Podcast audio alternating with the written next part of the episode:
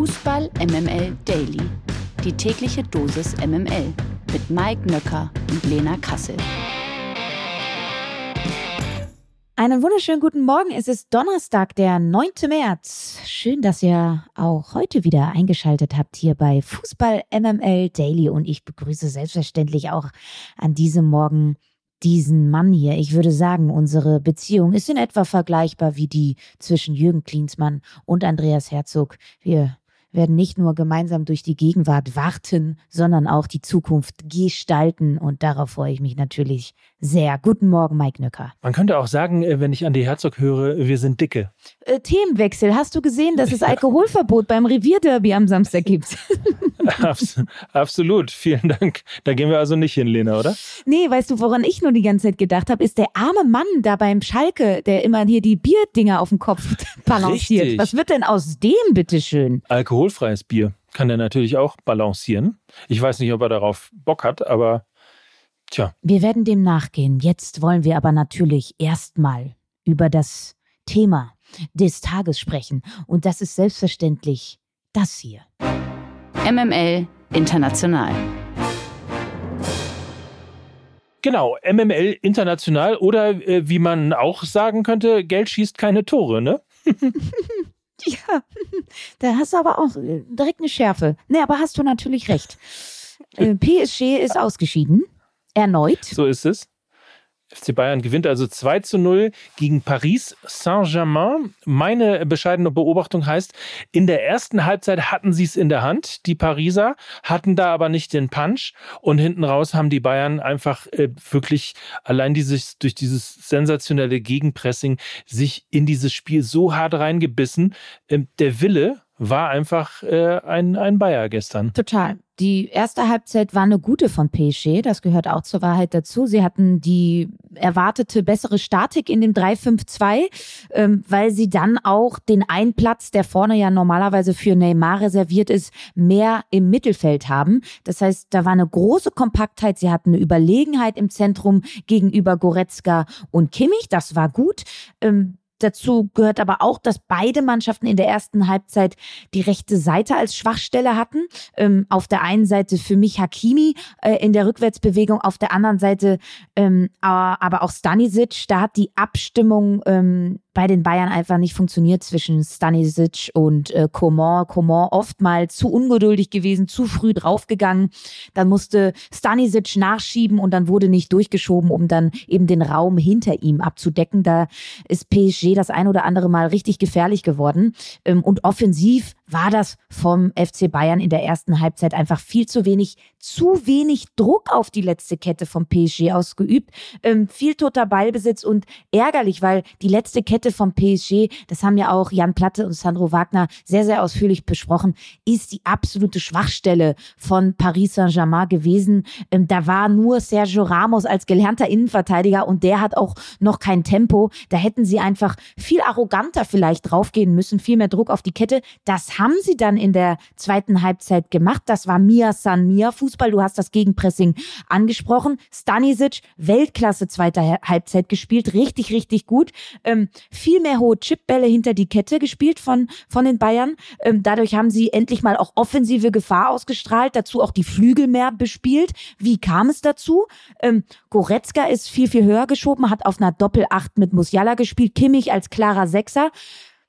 Müller ist zur Doppelspitze geworden neben Chupo. Das hat mir auch viel, viel besser gefallen. Und so ist ja dann auch ein bisschen das 1 zu 0 entstanden. Ne? Goretzka hat auf den dribbelten Verratti geschoben, gut gepresst, Ballgewinn, Pass auf äh, Chupomoting und so ist das Tor entstanden. Das war, glaube ich, der Schlüssel, warum sie in der zweiten Halbzeit viel, viel, viel mehr Gefahr nach vorne vor allen Dingen ausgestrahlt haben. Unterm Strich muss man sagen, es ist die bessere Mannschaft weitergekommen. Betonung liegt auf Mannschaft, sprich Team.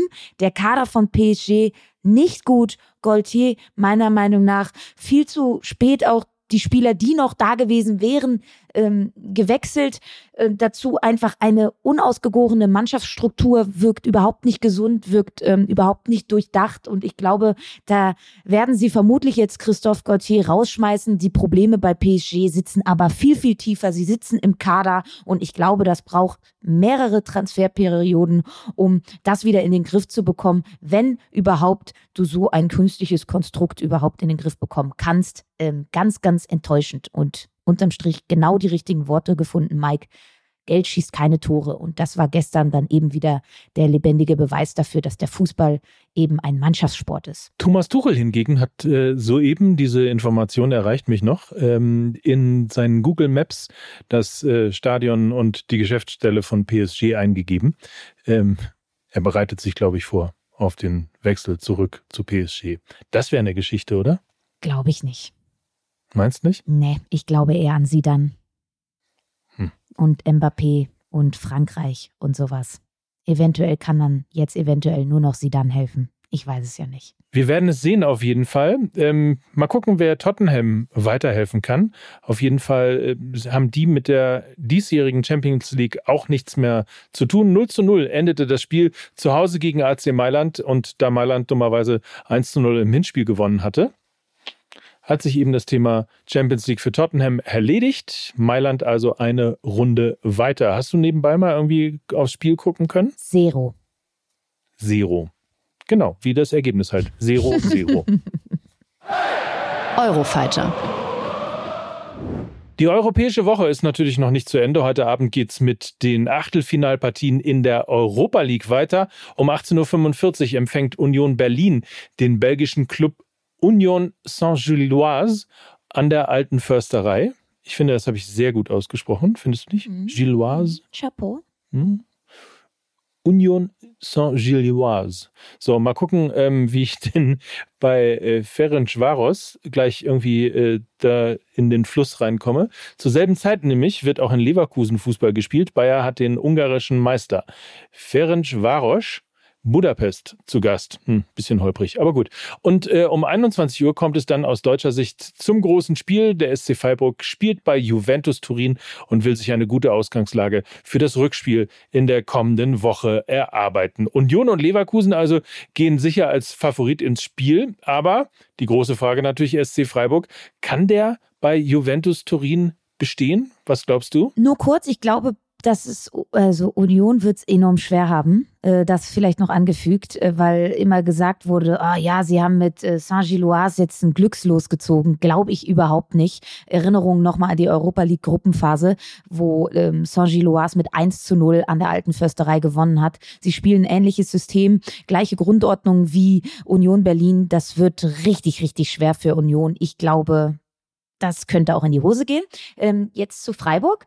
Äh, klar, klar, Favorit Juventus, ganz klar, vor allen Dingen jetzt auch im Hinspiel ähm, zu Hause. Ich habe mir noch mal ein bisschen die vergangenen Partien von Juventus angeschaut. Sie haben einen sehr, sehr guten Januar gespielt. Ähm, haben da fast nichts verloren, bis auf das Spiel gegen Neapel relativ deutlich mit 5 zu 1 verloren und sonst ähm, alles gewonnen. Äh, fast äh, Februar auch sehr, sehr gut wenn sie Punkte liegen gelassen haben, dann gegen Mannschaften, die mit einer Dreierkette oder Fünferkette gespielt haben. Das war gegen Monza der Fall, da haben sie verloren, ähm, gegen den Aufsteiger. Das war jetzt auch am Wochenende gegen die AS Rom der Fall. Das war aber auch beim 1 zu 1 gegen Nantes der Fall. Also Freiburg ist so taktisch flexibel, dass sie zwischen Viererkette und Dreierkette changen können, ohne einen echten Qualitätsverlust zu haben. Das ist eine große, große Qualität, was sie wiederum besitzen. Von daher, ich glaube, sie könnten sie vor Probleme stellen, wenn sie wirklich auf eine Dreierkette respektive Fünferkette setzen. Da hat sich Juventus in den äh, vergangenen Spielen schwer getan. Für Fans der Europa League gibt's übrigens eine richtig gute Nachricht, denn die Spiele der Europa League und Europa Conference League werden langfristig im Free TV laufen. Das hat RTL gestern offiziell bekannt gegeben.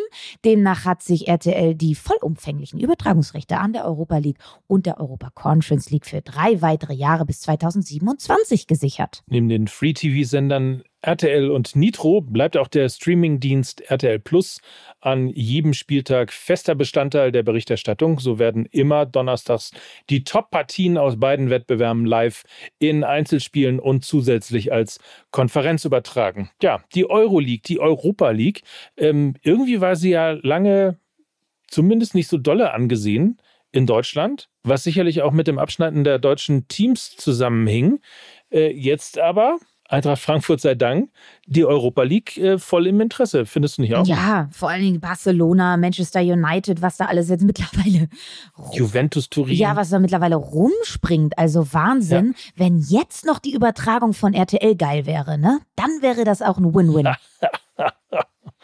Das macht man nicht. Das ist Kollegenschelte. Nein, aber es ist ja einfach, ich glaube, sie sind so ein bisschen auf Sicht gefahren, haben auch, glaube ich, einfach mal geschaut, wie es angenommen wird. Ähm, die Europa League und die Europa Conference League haben, glaube ich, jetzt aber auch gemerkt, dass es einfach auf ähm, ja, große Begeisterung gestoßen ist. Ne? Und dann sollten sie jetzt auch wirklich Manpower reinstecken, dass sie Reporter vor Ort haben. Das war in den vergangenen Partien oftmals nicht der Fall, was ein bisschen schade war. Auch ein bisschen an der Bildübertragung arbeiten. Und dann kann das was richtig Geiles werden. Also das war überhaupt gar kein Shaming. Ich glaube einfach, dass sie jetzt daraus gelernt haben, dass die Europa League einfach ähm, richtig viele Fans hat. Und da sollten sie jetzt ähm, auch, auch nachziehen. Die Lage der Liga. Im Ring um eine vom Bundeskartellamt geforderte Änderung der 50 plus 1 Regel hat die DFL nun einen Vorschlag vorgelegt. Die Beratungen hatten sich zuletzt ja über viele Monate hingezogen. Jetzt rückt das Ende des schwebenden Verfahrens offenbar näher. Mit der Neufassung sollen die Clubs mit Ausnahmegenehmigung unter bestimmten Bedingungen zwar einen Bestandsschutz erhalten, aber keine weiteren Vereine diese Regelung nutzen können.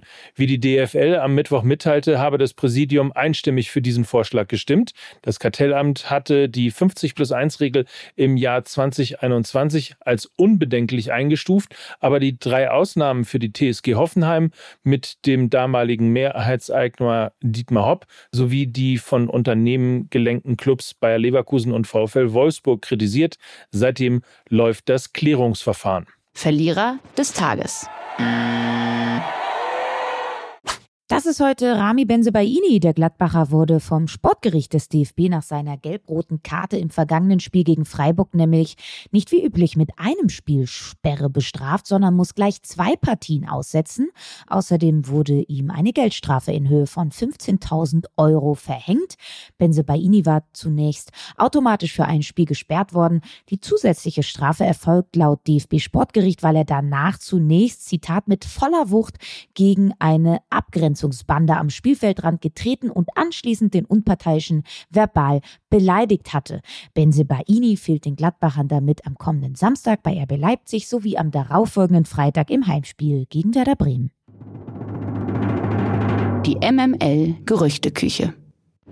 Noch immer hat Danny Olmo seinen 2024 auslaufenden Vertrag bei RB Leipzig nicht verlängert. Nun könnte sich angeblich eine Trennung anbahnen, denn nach Informationen der Bild möchten die Sachsen einen ablösefreien Abgang des Spaniers um jeden Preis verhindern. Wir erinnern uns kurz, mit Konrad Leimer verliert RB im Sommer schon einen Leistungsträger an den FC Bayern und kassiert dafür keinen Cent. Leipzig bemüht sich daher bereits seit geraumer Zeit um eine Verlängerung mit Olmo. Zu einem Vertragsabschluss kam es bislang aber noch nicht.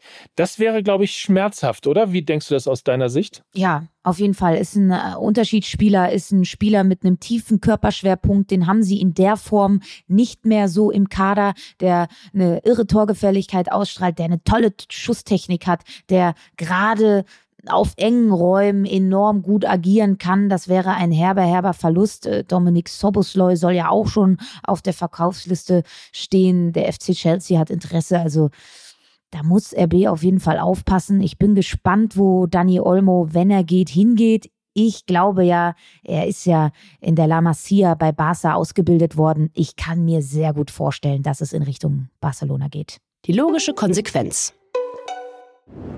Passend zum gestrigen Weltfrauentag haben wir noch diese Meldung für euch. Abdel Bohasama ist als Trainer des französischen Fußball-Erstligisten SCE Angers zurückgetreten. Der 54-Jährige zog damit die Konsequenzen aus der sportlichen Krise und einer skandalösen Aussage gegenüber seines Spielers Ilyes Shetty, der sich wegen sexueller Belästigung im April vor Gericht verantworten muss. Abdel Buhasama dazu, Zitat, es ist nicht schlimm. Wir haben alle schon Mädchen angefasst. Der Rücktritt nun also mehr als eine logische Konsequenz. Eieiei. Ja, Irgendwie das lassen wir einfach mal so stehen. Ich glaube, das spricht für sich. Und täglich grüßt das Murmeltier. Ne? Ja, ja. Äh, auch bei uns ja, weil schon morgen sind wir wieder da. So ist es. Morgen haben wir wieder einen tollen Gast. Manu Thiele wird nämlich bei uns sein. Mit ihm sprechen wir über den anstehenden Spieltag. Darüber freuen wir uns sehr. Ihr hoffentlich auch. Und wir entsenden euch in diesen kleinen Freitag und hoffen, dass ihr einen feinen Tag habt. Das waren Lena Kassel. Und Mike Nacker für Fußball MML. Tschüss. Tschüss. Dieser Podcast wird produziert von Podstars bei OMR.